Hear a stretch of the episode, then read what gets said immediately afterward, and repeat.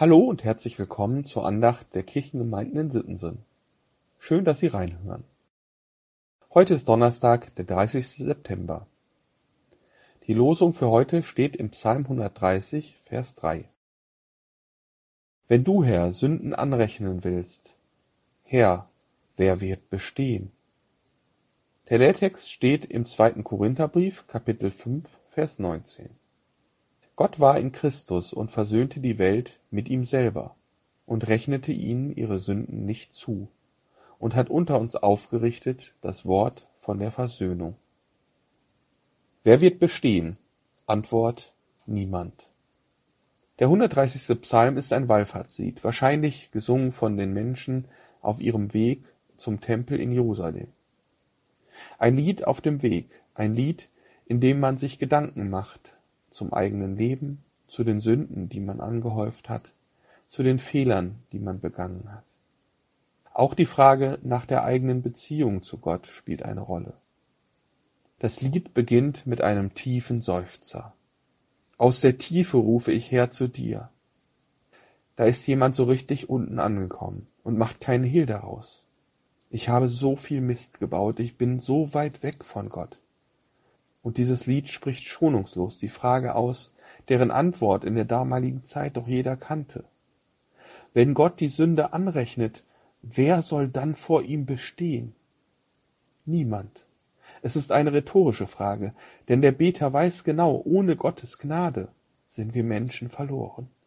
Es gibt keine Chance auf Erlösung, auf eine Wiedergutmachung. Alleine Gottes Gnade macht uns Menschen wieder frei. Der Wunsch des Psalmbeters ist die Befreiung von der Sünde, von der Schuld, die auf ihm lastet, und er bittet Gott um Vergebung. Wer einmal das Gefühl kennengelernt hat, dass man bekommt, wenn ein anderer einem auch größere Fehler verzeiht, der weiß, wovon ich spreche. Mir wurde schon einige Male etwas vergeben, und ich war jedes Mal dankbar und erleichtert, dem oder der anderen wieder gerade in die Augen schauen zu können. Und wenn ich einem Menschen etwas vergebe, tut mir das auch selbst gut. Ich kann wieder normal mit meinem Gegenüber umgehen und sprechen. Da ist da nichts mehr zwischen uns. Da ist nicht mehr der berühmte Elefant im Raum, über den keiner reden will. Und es tut gut, das zu erleben, wie sich da etwas zwischen uns entspannt. Die Anspannung verschwindet. Zwischen Gott und uns Menschen stand auch dieser Elefant im Raum, und er wurde immer größer, weil die Menschen da nicht drüber reden wollten. Statt das Problem anzugehen und mit Gott zu reden, eine Lösung in Gottes Nähe zu suchen, suchten die Menschen überall Erlösung und Befreiung, und sie entfernten sich immer weiter von Gott. Irgendwann wusste Gott, so geht es nicht weiter. Die Verbindung reißt immer wieder, die Menschen laden immer mehr Schuld auf sich und so kann unsere Beziehung nicht mehr funktionieren. Die Sünde trennt uns Menschen von Gott. Wie könnte das auch zusammenpassen? Die Vollkommenheit Gottes und die Verkommenheit von uns Menschen? Und obwohl Gott immer wieder Angebote macht, Sünden vergibt und auch einen guten Draht zu einzelnen Menschen hat, wird die Beziehung insgesamt immer schlechter. Gottes Lösung kennen wir. Wenn die Menschen sich immer weiter von mir entfernen, muss ich den Menschen ganz nahe kommen. Ich werde selber Mensch. Eine Verzweiflungstat? Vielleicht. Aber Gott wollte uns Menschen irgendwie wieder erreichen und die Trennung von seinen Menschen ein für allemal beenden. Er versöhnt die Welt, uns Menschen mit sich selbst. Anstatt jedes Mal wieder von neuem seine Menschen zu suchen und ihnen von neuem klarzumachen, du bist frei, ich vergebe dir, richtet er sein Wort von der Versöhnung unter uns Menschen auf. Ja, er lässt es lebendig werden. Jesus ist der lebende Beweis Gottes dafür. Versöhnung, Gnade, Vergebung für immer. Für dich und für mich und für jeden Menschen, der sich seine Sünden abnehmen lassen möchte.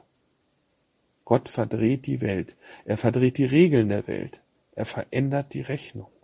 Wir waren doch die Schuldigen, wir waren doch die Lügner, die Diebe, die Betrüger, die Zerstörer und Mörder, die, die andere Menschen verletzen und gierig und neidisch auf den Besitz anderer schauen. Wir Menschen sind in dieser Geschichte eigentlich die Bösen. Und Gott dreht den Spieß um und lässt sich selber als der Böse ans Kreuz schlagen. Er macht einfach eine neue Rechnung auf. Jesus plus alle Sünden am Kreuz gleich Menschen minus Sünden. Er nimmt alles auf sich und rechnet uns unsere Sünden nicht an. Das ist eine so unfassbare und gleichzeitig so wunderbare Geschichte.